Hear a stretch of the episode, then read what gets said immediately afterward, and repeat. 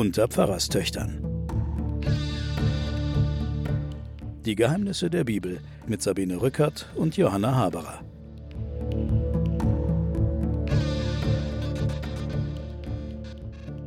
Herzlich willkommen zu den Pfarrerstöchtern und den Geheimnissen der Bibel. Wieder dabei meine Schwester Johanna Haberer, mir gegenüber, Professorin für Theologie und Medien aus Erlangen. Und ich heiße Sabine Rückert von der Zeit. Und wir kommen zu einer wunderbaren Figur, einem richtigen Verbrecher im Buch der Richter, der heißt Abimelech. Ja, aber vielleicht noch mal kurzer Rückblick zu Gideon. Da heißt es am Ende, und das Volk hatte Ruhe 40 Jahre. Ja. Und das ist sozusagen eine wiederholende Erzählfigur. Und je nachdem, wie lange die Leute regieren, das ist das Urteil über ihren Charakter. Aha. Also Deborah hat 40 Jahre Ruhe gegeben und Gideon 40 Jahre. Bei Abimelech sind es dann am Schluss drei. Ja, es sind nur drei und weil natürlich wie alle bösen Menschen um sie herum immer Unruhe ist und weil ein böser Charakter einfach kein guter König sein kann.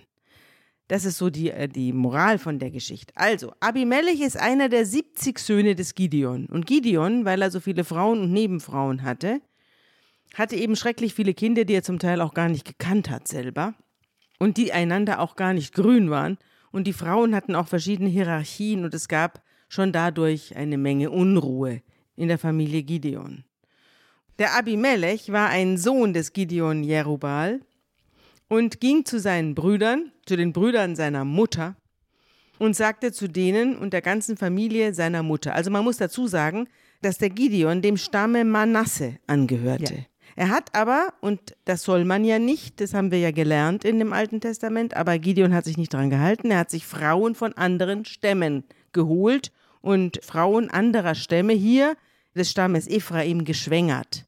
Das heißt, dass sich der Abimelech jetzt auch nicht dem Stamme Manasse verpflichtet fühlt und der Hauptfamilie des Gideon verpflichtet fühlt, sondern er fühlt sich seinem eigenen Stamm Ephraim verpflichtet und geht zu den Bürgern von Sichem und sagt, was ist besser für euch, wenn 70 Männer über euch herrschen, alle Söhne des Jerubal, also des Gideon, oder wenn nur ein Mann über euch herrscht, nämlich ich. Also wieder die Frage nach der Form der politischen Ordnung Ja. ist hier gestellt.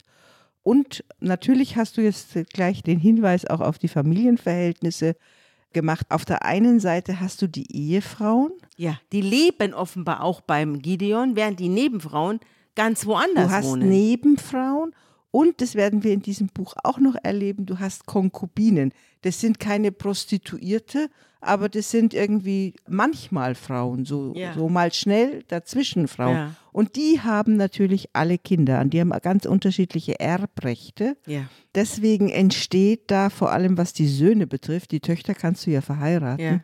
Da entsteht aber eine sowas Höllenkonkurrenz. ein Prekariat auch, Ja. die nichts erben. Ja. Was sollen die machen? Genau, und einer von diesen Prekariat ist der Abimelech. Genau. aber ein, ein relativ stabiles Kerlchen, denn er hat einen erheblichen Ehrgeiz und er geht jetzt zu seinen Bürgern in Sichem, mit denen er auch zum Teil verwandt ist, weil eben nicht alle bei Gideon unter der Eiche von Ophra lebten, sondern eben auch in Sichem. Und er sagte zu denen, wir werden hier beherrscht von der Familie Gideon, mit der wir eigentlich nur sehr weitläufig verwandt sind. Und eigentlich ist es doch besser, wenn ich hier über alle herrsche. Genau. Und die Brüder seiner Mutter, also seine ganzen Seine Onkels, die da in Onkels. Sichem angesiedelt waren, redeten mit den Bürgern von Sichem und machten Werbung für ihn, rührten da die Werbetrommel für ihn und Abimelech gewann das Herz der Bürger von Sichem. Also muss ein charismatischer Typ gewesen sein. Ja, und sie sagten zu sich, der ist doch unser Bruder. Den kennen wir, ist einer von uns. Und sie gaben ihm 70 Silberstücke aus dem Tempel des Baal des Bundes. Ja. Baal des Bundes. Da kommt also der Bund und Baal, wird irgendwie alles Alles zusammengerührt. Zusammengerührt. Und ein Hinweis darauf, dass die wesentlichen und wichtigen Finanzinstitute die Tempel waren. Ja. Mhm. Man konnte dort leihen, man konnte dort. So eine Art Bank. die Tempel war auch eine Bank. Ja, ja. Und der Abimelech nahm das Geld, das man ihm da gegeben hatte, aus Sichem und warb damit Männer an, die nichts zu verlieren hatten und zu allem fähig waren. Das waren die. Das sind Söldner. die übrig gebliebenen Söhne. Ja. Das sind die, Ja, das die sind auch nichts Söldner. erben. Naja, Ja. klar, aber wohin mit diesen ganzen Ja. Männern? Du zeugst 70 oder wie auch Mhm. immer, davon erben vielleicht so und so viele, erben ja nicht Zehn. alle. Was machen dann die anderen? Mhm. Ja. Die dürfen nicht heiraten, die kriegen keine Frau, Ja. haben keinen Ja, Grundbesitz, aber ein Zorn. aber ein Zorn. Und diese Männer, die nichts zu verlieren hatten, die wurden sein Gefolge. Und dann drang er in das Haus seines Vaters, also seines verstorbenen Vaters Gideon, in Ophra ein und brachte seine Brüder, die Söhne Jerubals, also Gideons, Jerubals, um 70 Mann auf ein und demselben Stein, heißt es da. Auf einen Schlag heißt es. Ach Also, so, das ist auf einen Schlag. Also das ist, ach, ist ein Ausdruck. Ein Auf ein Ausdruck. und demselben Stein heißt nicht, Ja. dass sie geopfert worden sind oder nein, das heißt auf einen Hieb. sieben auf einen Streich. Streich. Ja, Mhm. genau. Nur Jotam, der jüngste Sohn des Jerubal, blieb übrig, weil er sich versteckt hatte. Also Gideons letzter Sohn ist wie das kleine Geißlein, Das im Geißlein. Uhrenkasten. Ne? Genau. Ja. ja. Da versammelten sich alle Bürger von Sichem und Bet Milo und zogen zu der Eiche, die bei Sichem steht, und machten Abimelech zum König. ja. Jetzt haben wir den ersten König Israels sozusagen. Genau. Du hast wieder das Motiv des Jüngsten, der kriegt ja seinen großen Auftritt Mhm. Ja. noch. Und du hast den, der sich selbst sozusagen zum König angeboten hat. Und die Deutung dieses Aktes wird dann der Jotam übernehmen. Ja, und das macht er jetzt auch gleich. Und als man das dem Jotam, der also sozusagen im Uhrenkasten überlebt hatte, meldete, stellte er sich auf den Gipfel des Berges Garisim und rief ihnen mit erhobener Stimme zu: Hört auf mich, ihr Brüder von Sichem, damit Gott auf euch hört. Und jetzt kommt eine wunderbare Geschichte. Jetzt erzählt er eine Geschichte, eine Fabel oder eine Parabel. Und die geht so. Es ist die Fabel vom König der Bäume. Einst machten sich die Bäume auf, um sich einen König zu salben, und sie sagten zum Ölbaum, sei du unser König. Der Ölbaum sagte zu ihnen, soll ich mein Fett aufgeben, mit dem man Götter und Menschen ehrt, und hingehen, um über den anderen Bäumen zu schwanken? Da sagten die Bäume zum Feigenbaum, komm, sei du unser König. Der Feigenbaum sagte zu ihnen, soll ich meine Süßigkeit aufgeben und meine guten Früchte und hingehen, um über den anderen Bäumen zu schwanken? Da sagten die Bäume zum Weinstock, Komm, dann sei du unser König. Der Weinstock aber sagte zu ihnen, Soll ich meinen Most aufgeben, der Götter und Menschen erfreut, und hingehen und hingehen, um über den anderen Bäumen zu schwanken? Und dann fragen sie noch einen weiteren Baum, und das hören wir uns jetzt an.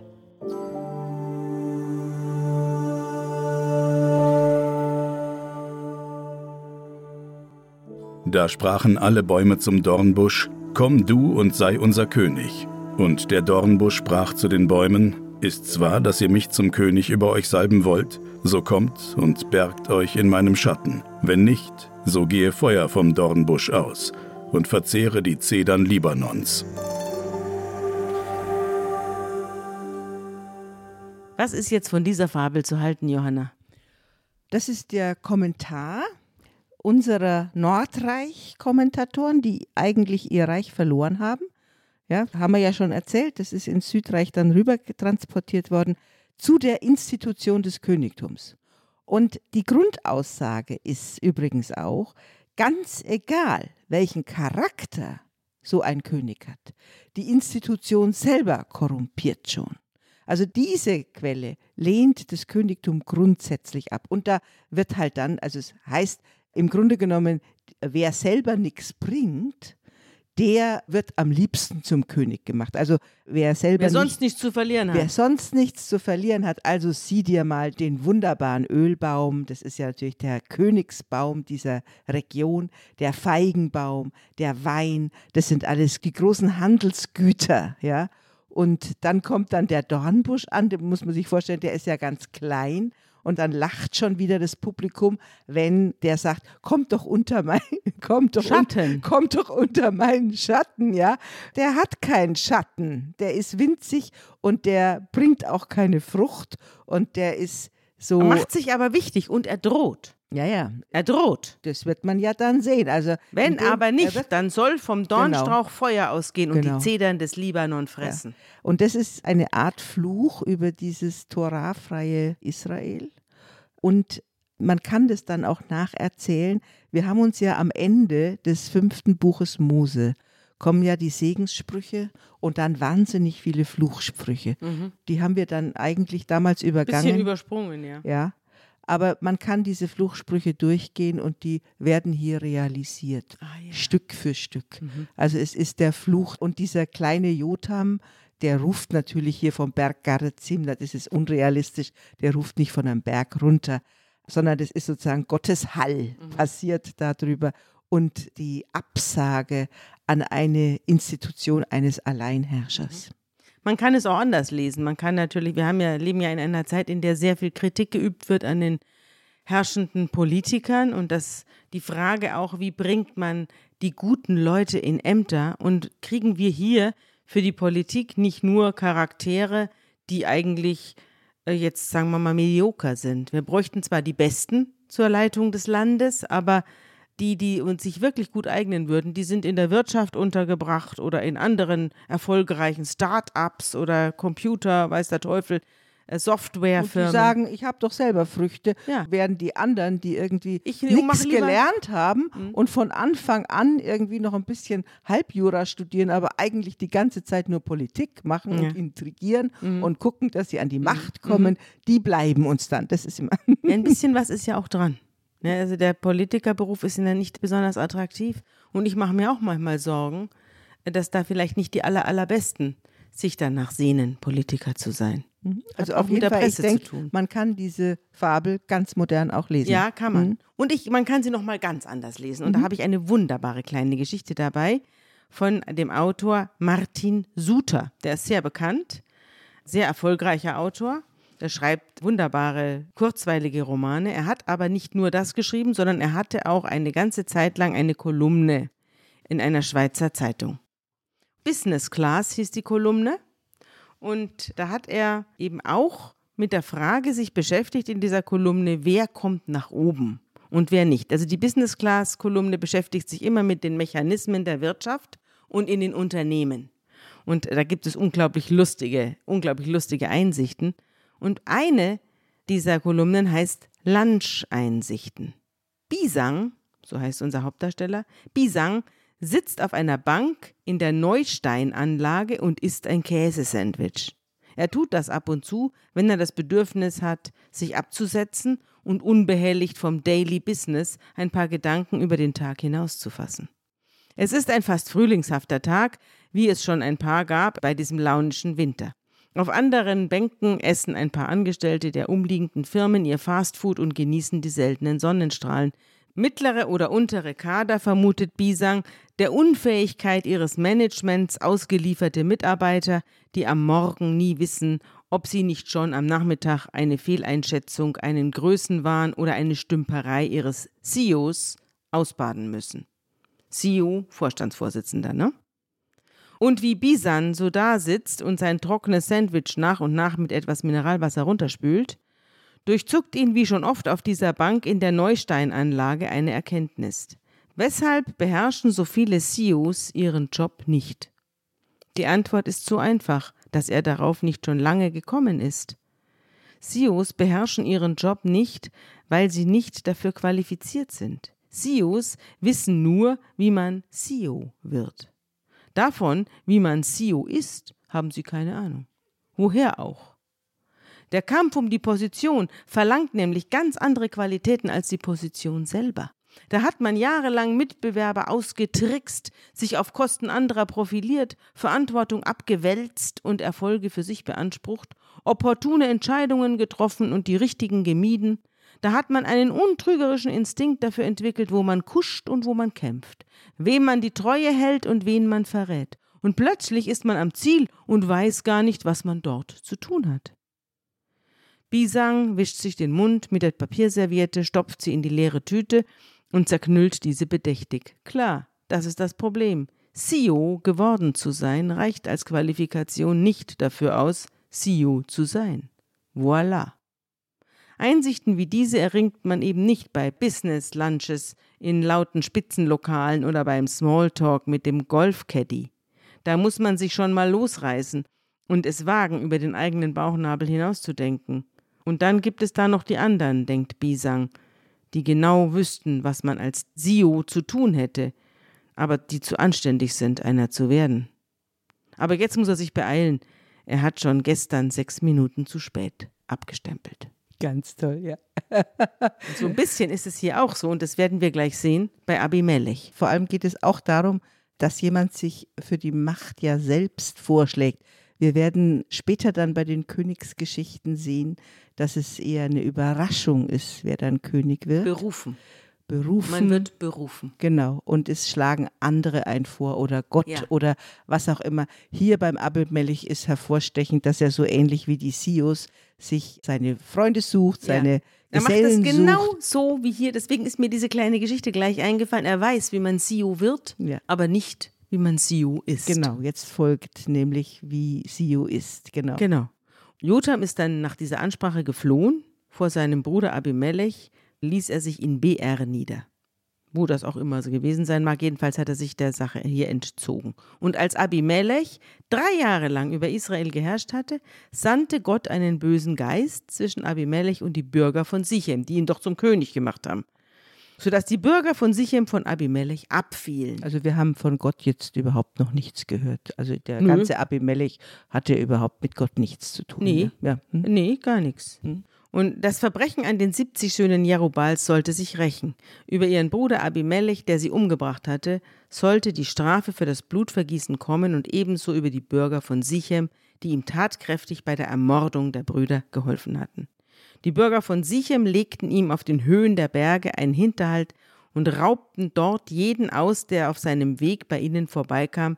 Das wurde Abimelech gemeldet. Aber da lachst du schon wieder als Ja. Zuhörer damals, Ja. Weil überleg mal, überfällst du jemanden am Hügel des Berges oben? Ja. Die Welt ist verkehrt. Natürlich am Tal wartest du und machst eine Enge und dann überfällst du jemanden. Aber da oben am Hügel wirst du doch gesehen. Also du kannst keinen Hinterhalt da oben machen am Hügel, sondern der Zuschauer lacht schon über diese verkehrte Welt, dass Ja. man einen Hinterhalt Auf dem Berg. oben auf, auf dem Berg legt. Ah, das ist ja interessant. Das, ich habe ja noch nie so einen richtigen Hinterhalt gelegt, deswegen ist es gut, dass du das jetzt sagst. Wir haben ja vorhin über die Schriftwerdung dieser Texte gesprochen. Und es gibt auch wirklich rudimentäre und völlig zerrüttete Zeilen, die man nur rekonstruieren kann. Also die Bürger von Sichem wollen ja angeblich den Abimelech überfallen, überfallen aber alle möglichen anderen, um sich wahrscheinlich Geld zu besorgen. Also wir können da nur rekonstruieren. Aber der Witz an der Sache ist, dass sie so blöd sind, oben zu warten. Ja. Also ja. Und jetzt kommt eine neue Figur ins Spiel, der heißt Gal. Und dieser Gal legt sich jetzt mit Abimelech an.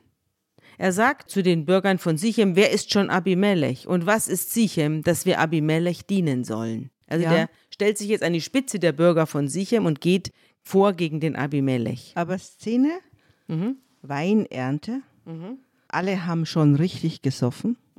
Also die sind alle nicht mehr so richtig bei äh, der Sache.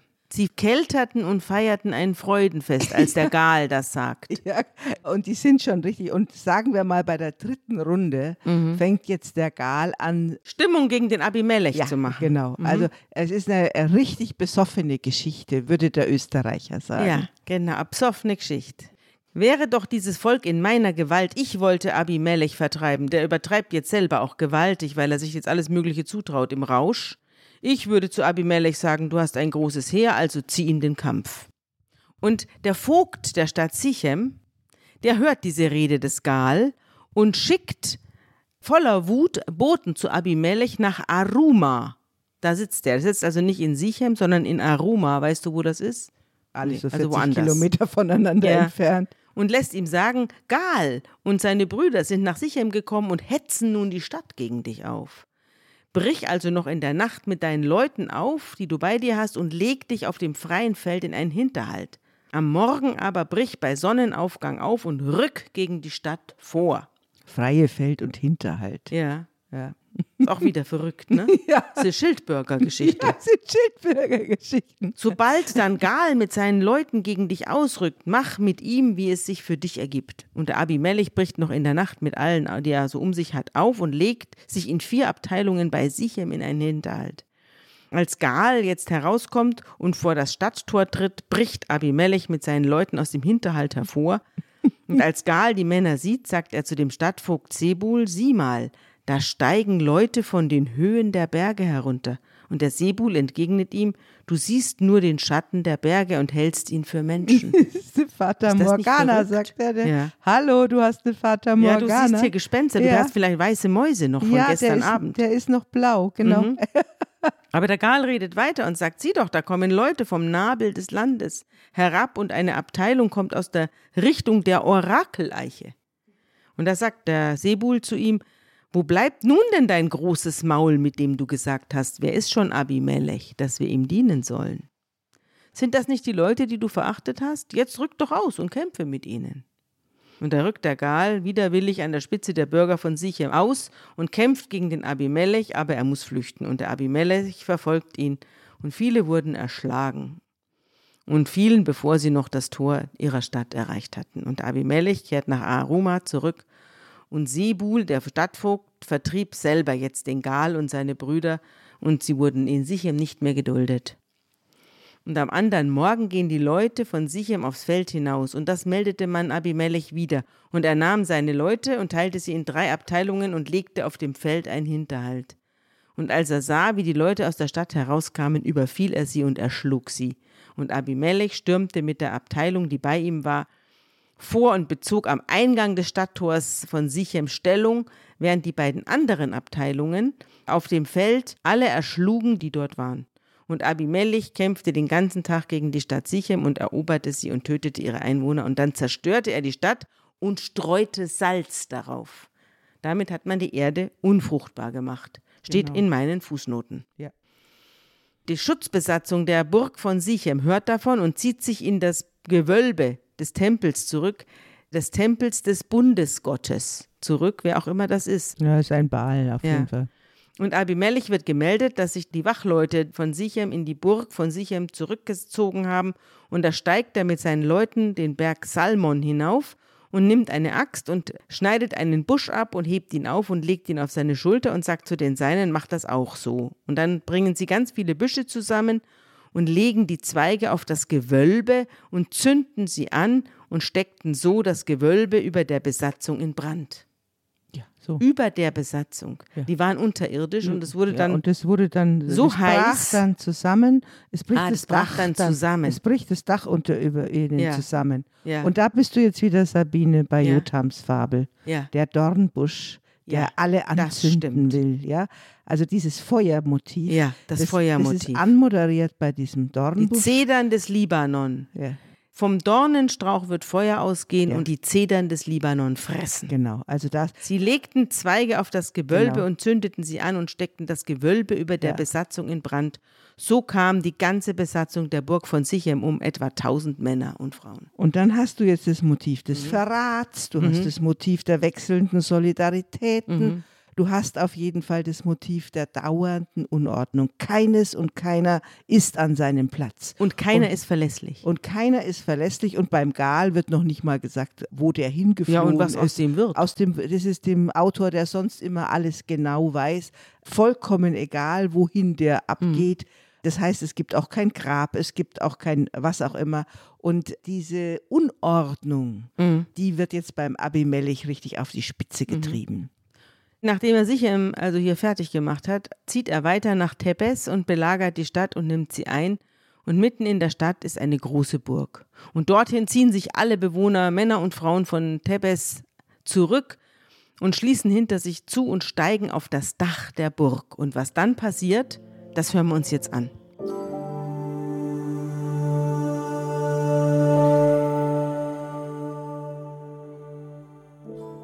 Da kam Abimelech zur Burg und kämpfte gegen sie und näherte sich dem Burgtor, um es mit Feuer zu verbrennen. Aber eine Frau warf einen Mühlstein Abimelech auf den Kopf und zerschmetterte ihm den Schädel. Da rief Abimelech eilends seinen Waffenträger herbei und sprach zu ihm: Zieh dein Schwert und töte mich, dass man nicht von mir sage, eine Frau hat ihn erschlagen. Da durchstach ihn sein Waffenträger und er starb.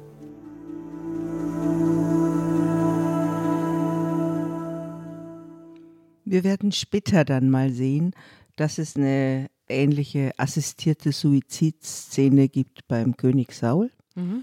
Also insofern werden da so Parallelgeschichten Mhm. auch aufgemacht. Ja, Das Ähm, wird wahrscheinlich auch häufiger passiert sein. Ich finde es Ja. eher interessant, dass jemand, der einen zerschmetterten Schädel hat, dessen letzter Gedanke ist, um Gottes Willen, eine Frau hat mir hat's auf Ja, mich geworfen. ja. Ich muss jetzt noch schnell für einen ruhmreichen Abgang sorgen. Ja, das Als ist, hätte er keine anderen Probleme. ja, aber es geht tatsächlich auch darum, dass die, die Bibel erzählen will, auf jeden Fall, eine Frau hat den erledigt. Also diesen, diesen Mhm. Leider keinen Namen, ja. Wir auch, wissen, ja, aber wir Gaal, wissen mit was für einem, wir wissen mit was für einem Gerät. Du musst dir vorstellen, das Mühlstein. Mehl wurde hergestellt auf einem flachen Stein und dann gab es so ein zylinderförmiges Teil Ja. und damit rollte man Ah. über die Weizenkörner Ja. drüber. Und da so. quetschte man das. Und da quetschte man sozusagen das Mehl. Ja. Und dieses zylinderförmige Teil. Das hat sie ihm an den Kopf geworfen. Also das war jetzt kein Mühlstein im Sinne von, wie wir es kennen, da brauchen wir jetzt zehn Mann, um den hochzuheben, sondern das war so ein handliches, scheußliches Ja. Stück Stein. ja. Und Aber das hat er an die Birne gekriegt. ja, genau. Ja, und dann hat er sich gedacht, ich muss hier noch irgendwie jetzt ruhmreich. Und dann musste er, also unglaublich. Also ruhmreich ist an dieser Figur auf jeden Fall gar nichts. nix, nee. Und er hat auch einen schlimmen Tod. Ja. Und die Israeliten sahen, dass Abimelech tot war, da ging jeder in seine Heimat zurück. So ließ Gott das Verbrechen, das er an seinem Vater begangen hatte, als er seine 70 Brüder umbrachte, auf ihn selbst zurückfallen. Und auf die Einwohner von Sichem ließ Gott alles Böse, das sie getan hatten, zurückfallen. So kam über sie der Fluch Jotams, der Sohn des Jerubal. Sagt, erkennst du jetzt wieder unsere moralisierende Ja, Quelle, am Schluss noch die so am eine Schluss alte noch, Tante, noch irgendwas, die noch was zum Besten die noch. Mhm. irgendwie versucht zu erklären, Das kommt von das. Ja, genau. Aber das ist äh, tatsächlich nachvollziehbar, Ja, dass das nachträglich Ja. nochmal an diese Siebenbürg, wie heißt Und jetzt noch mal ganz langsam für alle. Ne? Genau, und diese ganzen, wie heißen diese Schildbürgerstreiche Ja. und diese Eulenspiegeleien und dann auch Mördertaten und Räuberbanden, die kriegen am Schluss dann noch irgendeine Moral der Geschichte, Mhm. Ja. die aber in den Geschichten selber nicht zu finden ist. Die wollen die Unordnung schildern. Ja. Wir überspringen zwei Richter, die auch nur hier kurz erwähnt werden. Der eine war 23 Jahre Richter und der andere auch ein paar Jahre. Die heißen Tola und Jair, Wegen spielen der aber Jahre keine Rolle. sind die da. Ah ja, die Ja, müssen wir, die wir müssen Jahre ja die auffüllen. 480 Ja. Jahre müssen okay, wir ja kommen. okay. Dann geht es weiter. Israel tat wieder etwas, was dem Herrn missfiel. Es diente den Baalen und Astarten, den Göttern Arams und den Göttern Sidons und Moabs und so weiter. Und jedenfalls entbrannte der Zorn des Herrn über Israel und er lieferte seinen Mann, also sein Volk aus der Gewalt der Philister und Ammoniter. Und die quälten und unterdrückten die Israeliten 18 Jahre lang. Alle Israeliten jenseits des Jordan im Land der Amoriter, nämlich in Gilead. Dann kamen die Ammoniter auch noch über den Jordan, um auch gegen Juda, also gegen die Stämme Juda, Benjamin und das Haus Ephraim Krieg zu führen. Und Israel geriet in große Bedrängnis und die Israeliten schrien zum Herrn, wir haben gegen dich gesündigt, denn wir haben unseren Gott verlassen und den Balen gedient. Und der Herr erwiderte, ja, ich habe euch aus Ägypten herausgeführt, das sagt er das wieder, was er getan hat, das kennen wir ja schon, aber er hat jetzt keine Lust mehr. Darum werde ich euch nicht mehr retten. Sagt er, geht doch und schreit zu euren eigenen Göttern, die ihr euch erwählt habt, sollen die euch doch retten aus der Zeit der Not. Der ist unwillig jetzt. Der, der Jahwe ist jetzt richtig unwillig. Ja. Aber ich muss jetzt noch einen ganz kurzen Rückblick machen auf den Abimelech, denn der Abimelech kommt in den Richterlisten nicht vor. Ah ja. Der wird verschwiegen. Wie die Deborah. Wie die Deborah auch. Die Deborah, weil Frau und vermute ich mal Abimelech, Weil Psychopath. weil Schande und Psychopath. Aber um das Programmatische nochmal an dieser Abimelech-Figur zu zeigen, Abimelech heißt übersetzt der Vater des Königtums. Ah ja. Das ist der Der Vater des allererste König, habe der- ich doch gesagt. Ja, genau. Der allererste König, schau ihn dir nur an. Also der Mhm. Witzig. Gideon ist der einzige Richter, der sowas wie einen seligen Tod stirbt, der nämlich an Alter Mhm. stirbt. Alle anderen, jetzt geht das Scheitern immer weiter Mhm. und der Gideon ist sozusagen der letzte, auch wenn auch belächelte, Held Mhm. in Anführungsstrichen des Richterbuches. Und jetzt sind wir an dem Punkt, wo mehrere Städte vernichtet sind. Mhm. Wir sind jetzt ungefähr, zählt man durch, bei 120.000 Mhm. Toten, wenn man das alles nimmt. Das heißt also, in der Theologie heißt es, der Text, der ist antimessianisch, Mhm. also die Hoffnung auf einen Messias, der kommt Er stirbt. und uns alle rettet und so. Da sagen die Texte, ihr müsst nicht auf irgendeinen warten, der euch rettet. Mhm. Wenn ihr das Gesetz haltet, wenn ihr die Torah haltet Mhm. und wenn ihr euch an das Gesetz hält, dann braucht ihr auch gar keinen König. Mhm. Also, wie gesagt, Ja, ja. das ist die Botschaft. ja. Aber du hast dich geirrt, weil Jiftach, der jetzt kommt, der stirbt auch eines normalen Todes und wird begraben. Ich habe schon mal ein bisschen vorgeblättert. Habe ich mich geirrt? Du hast dich geirrt, aber es macht nichts. Ja. Im Großen und Ganzen hast du recht, Ja, aber da, die Ausnahme bestätigt da Ja, bekanntlich gut. die Regel. Ja. Denn Gott lässt sich natürlich jetzt doch wieder breitschlagen von den schreienden Israeliten, weil sie entfernten die fremden Götter aus ihrer Mitte und dienten dem Herrn und dann heißt es hier so nett, da konnte er das Elend Israels nicht länger ertragen. Also Gott tat es selber so weh, er musste jetzt wieder eingreifen. Und die Ammoniter wurden aufgeboten und schlugen ihr Lager in Gilead auf, auch die Israeliten versammelten sich und bezogen ihr Lager in Mispa. Also man zieht wieder gegeneinander in den Krieg. Und da sagten die Leute, also die führenden Männer von Gilead zueinander, wer ist der Mann, der den Kampf gegen die Ammoniter aufnimmt? Das fällt ihnen aber früh ein. Also die haben sich schon aufgestellt, haben aber noch keinen Anführer. Er soll das Oberhaupt aller Bewohner Gileads werden. Und da fällt ihnen Jiftach ein. Jiftach ist ein Gileaditer, ein tapferer Held, der Sohn einer Dirne. Und Gilead war sein Vater. Also Gilead war sein Vater. Gilead gibt's gar nicht. Hier in meiner Fußnote steht, Jiftach scheint nicht gerade zum charismatischen Führer geboren. Er ist der Sohn einer Dirne. Sein Vater ist unbekannt, denn Jiftach trägt den Namen einer Landschaft. Genau. Er hat kein Erbrecht und seine Halbbrüder verjagen ihn. Und so passiert's auch. Also das ist jetzt der Sohn nicht nur einer Nebenfrau, sondern Einer äh, ist das so, ja, der Kurtisane, sagen wir so Ah, ein bisschen. eine Dirne ist also eine Kurtisane. Eine, nicht eine Prostituierte, sondern einer, sagen wir mal, Geliebten immer wieder zur Zeit, aber ohne Rechte. Ja. Die hat ein bisschen mehr Rechte als eine Prostituierte, aber hat keine Ja, Legitimation. er hat's noch nicht zur Nebenfrau gebracht. ja genau. Mhm. Und als nun die Söhne der Ehefrau herangewachsen waren, jagten sie Jiftach fort und sagten zu ihm, du sollst im Haus unseres Vaters nichts erben, denn du bist der Sohn einer anderen Frau. Und der Jiftach floh vor seinen Brüdern und ließ sich im Lande Tob nieder. Und Männer, die nichts zu verlieren hatten, scharten sich um ihn und zogen mit ihm zu Streifzügen aus. Also es wurde auch ein Räuberhauptmann, ne? Ja. Nach einiger Zeit begannen die Ammoniter den Krieg mit Israel. Und als nun die Ammoniter mit Israel den Krieg begonnen hatten, machten sich die Ältesten Gileads auf den Weg, um Jiftach aus dem Lande Tob zu holen. Und sie sagten zu ihm, komm, sei unser Anführer, dann können wir gegen die Ammoniter kämpfen. Jetzt brauchen sie ihn plötzlich. Ne? Jetzt haben, brauchen sie einen, der sich mit dem Kämpfen auskennt. Jetzt fällt ihnen der Jiftach wieder ein. Also die Übersetzung von dem, was Gott da macht, ja, Ja. also da, die ist genau, da wurde ihm ungemütlich. Da wurde ihnen ungemütlich. Es wurde ihm, Gott, ungemütlich wegen der Mühsal der Israeliten. Ach so, das ist und ja süß. Da heißt es süß auch und da heißt es dann auch über, wie die dann von den Ammonitern und von den, später dann noch von den Philistern unterdrückt werden. Da heißt es, wenn du es genau übersetzt, also in der, in der Lautsprache, sie zerschmetterten und sie zerdepperten die Israeliten. Also Ja. das ist die Situation, in der jetzt Jiftach geholt wird. Mhm. Und Jiftach fragt dann, meint ihr das wirklich ernst? Wenn ihr mich zum Kampf gegen die Ammoniter zurückholt und der Herr sie vor meinen Augen preisgibt, werde ich dann wirklich euer Oberhaupt sein? Und die Ältesten Gileads versprechen dem Jiftach, der Herr soll unser Zeuge sein, so wie du es eben gesagt hast, so werden wir es machen. Und jetzt zieht der Jiftach gegen die Ammoniter, aber vorher schickt er noch Boten zum König der Ammoniter Genau. und fängt mit ihm eine Diskussion an. Hast du diese Diskussion verstanden? Ja, äh, du Ich kannst dir mal genau. kurz erzählen. Ja. Ja, es geht darum, was eigentlich, warum die Ammoniter eigentlich das Land beanspruchen. Ja. Und da äh, kommt er dann und sagt, sag mal, also wenn ihr jetzt das Land zurückhaben wollt, wir sind Man muss vielleicht vorausschicken, dass die Ammoniter ihm vorwerfen, er wolle ihnen das Land entreißen. und er wirft aber den Ammonitern vor, er, die Ammoniter wollten ihm das Land Ja, es, entreißen. er sagt, Äh, die, wir die sind Ammoniter sagen, wir sind ist unser altes Land. genau. Genau.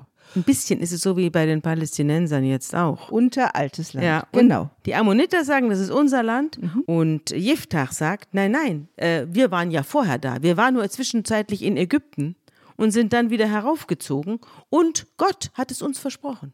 Ja, er sagt aber auch gleichzeitig erstens, warum lässt du nicht die Götter streiten? Ja. Also äh, lass uns doch die Götter streiten, weil Gott hat uns dieses Land gegeben. Also wir sind wieder bei der Geschichte vorher, warum sollen wir uns streiten, wenn doch eigentlich unsere Götter, auch das ist natürlich ein Witz, wenn er der Ja. Überzeugung ist, dass sein Gott der einzig Ja. reelle ist. Und dann das zweite Argument ist, Warum eigentlich nicht damals, als wir euch das Land abgenommen haben? Weil das ist in der Rechnung, die wir sozusagen bei den Chronisten im Richterbuch vor Augen haben, ungefähr 324 Jahre her. Ja. Also das Argument ist, warum kommt ihr denn jetzt daher? ja. Also dieses ist die Debatte, die der Jiftach jetzt anstrebt mit denen. Und er erzählt auch noch die ganze Geschichte, deswegen habe ich das jetzt auch ein Ja. bisschen übersprungen, weil er erzählt jetzt endlos wieder, wie Mose versucht hat, in das Land Kanaan zu geraten. Und wie sie umgedreht und, und wie wie sie angefragt haben und umgegangen sind und so diese ganze Geschichte. Aber das ist wieder ein Hinweis darauf, Jiftach kennt die Geschichte. Ah, das ist Ja. die Geschichte, weil Ja. diese alte Mose-Geschichte, wie die versucht haben, durch die Länder durchzuziehen und Alle da nicht, haben es nicht vergessen. rein durften und so. Alle haben es vergessen. Ah ja, Jiftach, aber Jiftach weiß es aber. Mhm. kleiner Jiftach kann sich erinnern. Genau. Und Jiftach sagt dann zum König der Amoriter, der Herr, der Gott Israels, hat die Amoriter vor den Augen seines Volkes Israel vertrieben. Und du willst es nun aus seinem Besitz vertreiben? Ist es nicht so?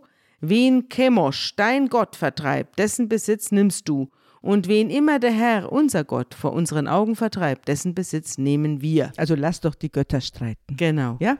Ja, aber der Ammoniterkönig lässt sich auf diese ganze Diskussion nicht ein und dann beginnt der Krieg. Genau. Und der Geist des Herrn kam über Jiftach. Und Jiftach zog durch Gilead und Manasse nach Mispa in Gilead und von Mispa in Gilead zog er gegen die Ammoniter aus. Und was dann passiert, das hören wir uns jetzt an.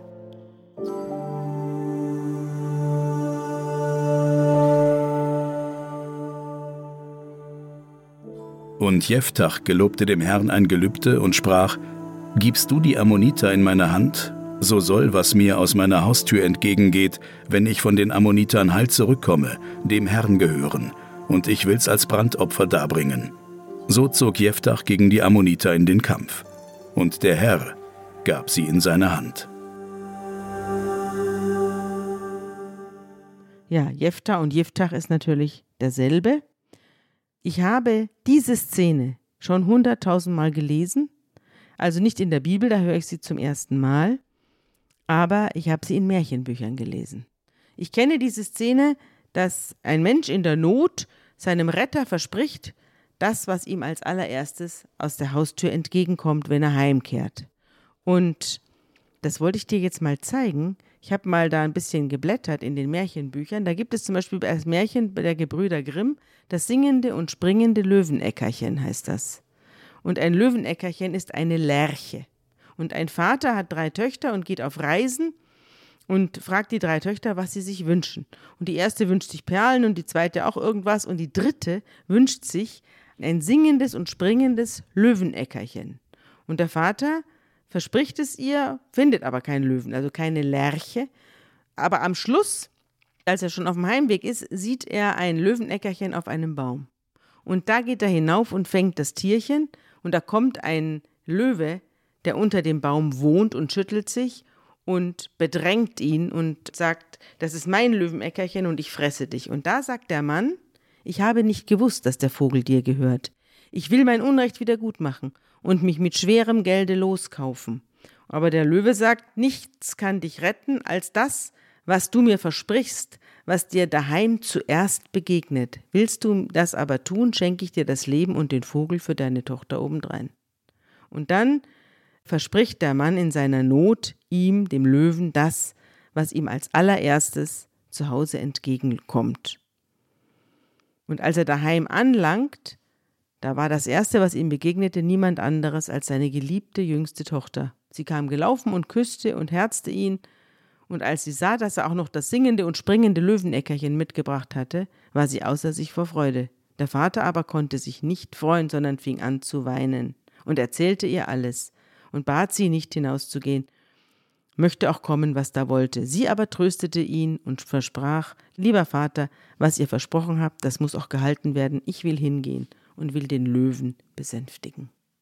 Das ist eins der Märchen. Ganz es gibt altes, aber noch ganz viele. Ganz altes Motiv Ja. ist ja Iphigenie auf Tauris. Das ist ja die Geschichte von der Tochter, die geopfert wird.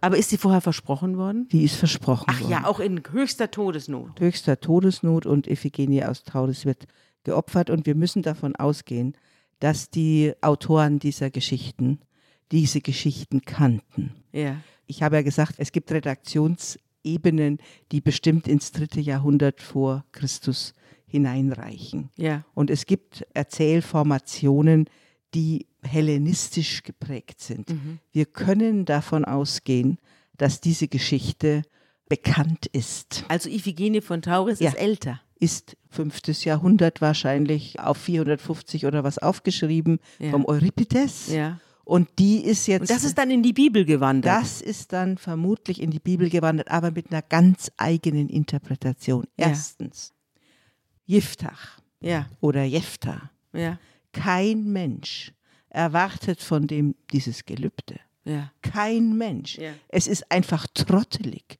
Es Ja. ist total blöd. Mhm. Ja? Diese griechischen Götter, die sagen, ich will das, ja? Also der Löwe will das auch. Von dem will aber kein Mensch was.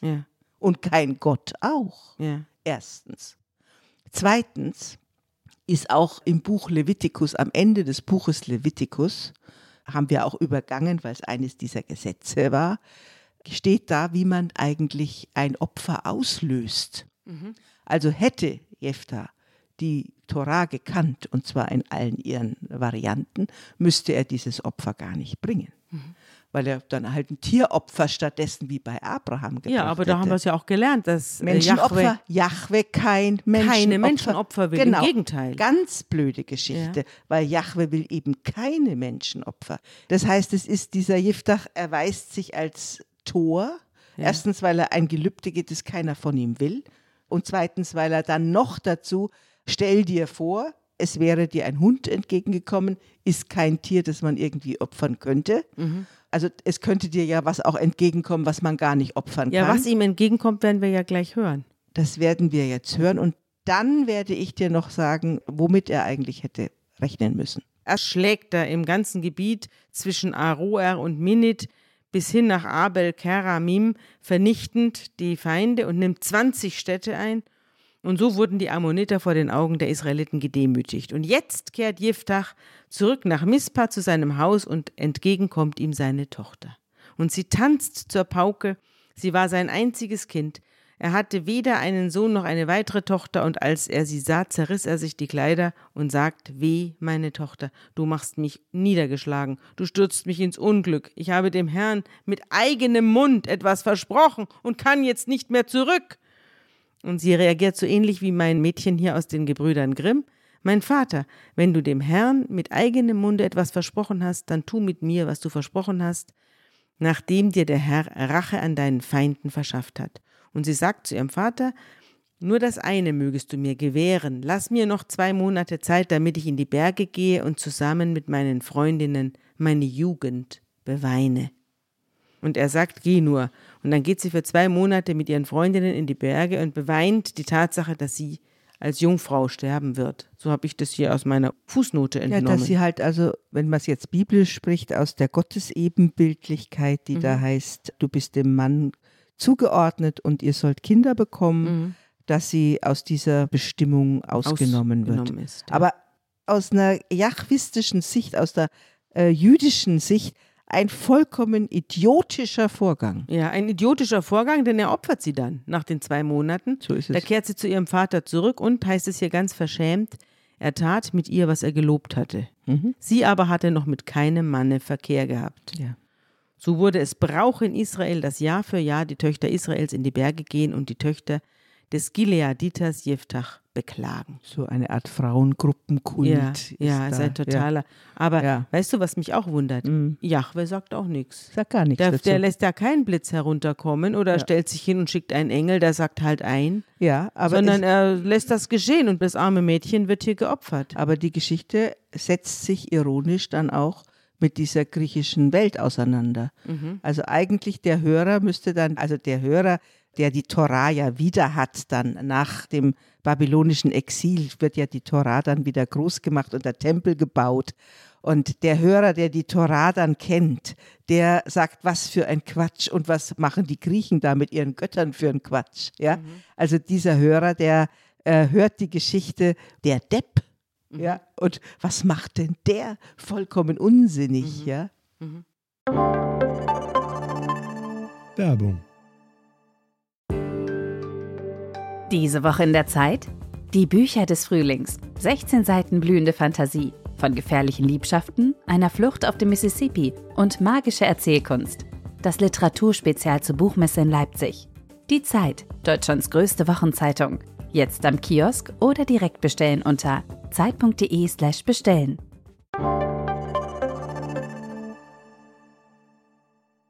Es kommt dann auch wieder zu einer komischen Auseinandersetzung zwischen Gilead, dem Volk Gilead und dem Volk Ephraim. Also diesen Bruderkrieg setzt jetzt wieder ein. Wieder gibt ein Scharmützel zwischen Stämmen Israels.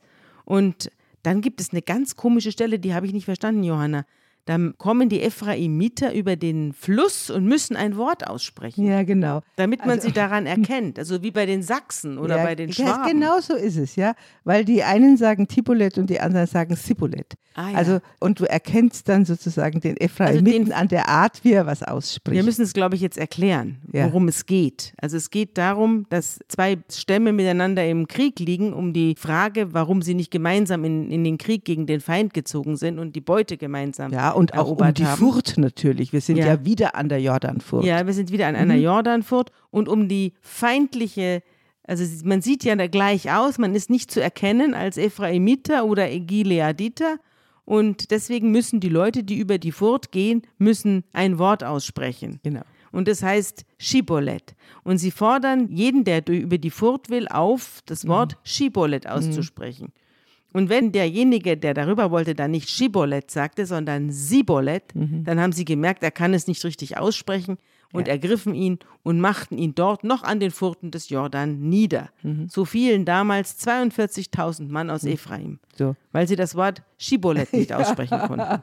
Weil sie identifiziert worden sind als Sachsen oder als Schwaben oder als, so als. Berliner. Als Berliner. Berliner. Genau. Oder genau. als Bayern, ganz schlimm ja, für auch. uns. Ja, das stimmt. Ja. Also darum geht's. Ja, aber es ist auch wieder so eine komische Geschichte. Mhm. Aber du hast ne? schon wieder, bist jetzt bei etwa 150.000 Toten und Ja. 42.000 Wegen lauter Unfug. Wegen lauter Unfug. Ja. Mhm. Und jetzt überspringen wir wieder drei Richter, nämlich Ibsan, Elon und Abdon. Ah nee, am Schluss ist, heißt noch einer Piraton, es sind also vier. Wie stirbt jetzt Jephthah?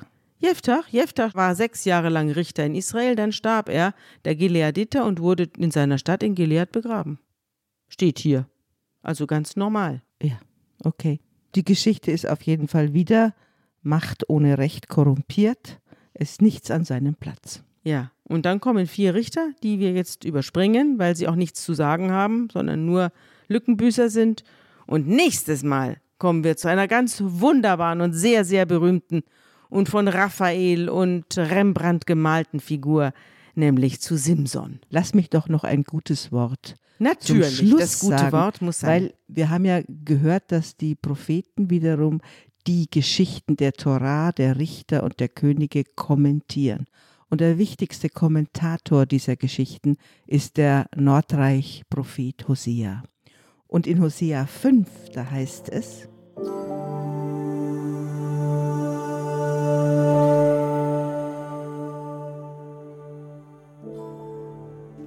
Hört dies, ihr Priester, und merke auf, du Haus Israel, und nimm zu Ohren, du Haus des Königs. Denn euch ist das Recht anvertraut. Ihr aber seid eine Schlinge für Mitzpah geworden, und ein ausgespanntes Netz auf dem Tabor, und eine tiefe Grube zu Schittim. Aber ich will sie allesamt züchtigen. Ich kenne Ephraim gut, und Israel ist vor mir nicht verborgen. Du hast gehurt, Ephraim, und Israel hat sich verunreinigt. Ihre Taten lassen es nicht zu, dass sie umkehren zu ihrem Gott, denn sie haben einen Geist der Hurerei in ihrem Herzen, und den Herrn kennen sie nicht.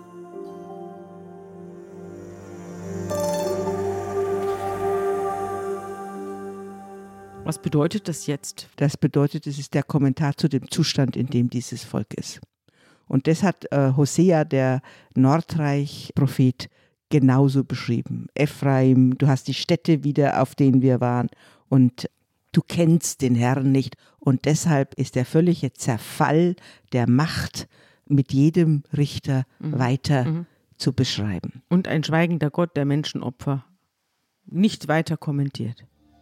Dann wollen wir jetzt aufhören und ich habe ja schon gesagt, wen wir in 14 Tagen Samson, treffen. Simson oder wie auch immer er ja, heißt. Jedenfalls ja. ein großer Held, der wieder eine Menge Spaß mit sich bringt. Tschüss. Tschüss.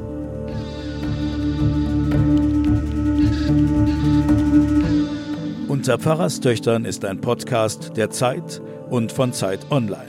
Produziert von Pool Artists.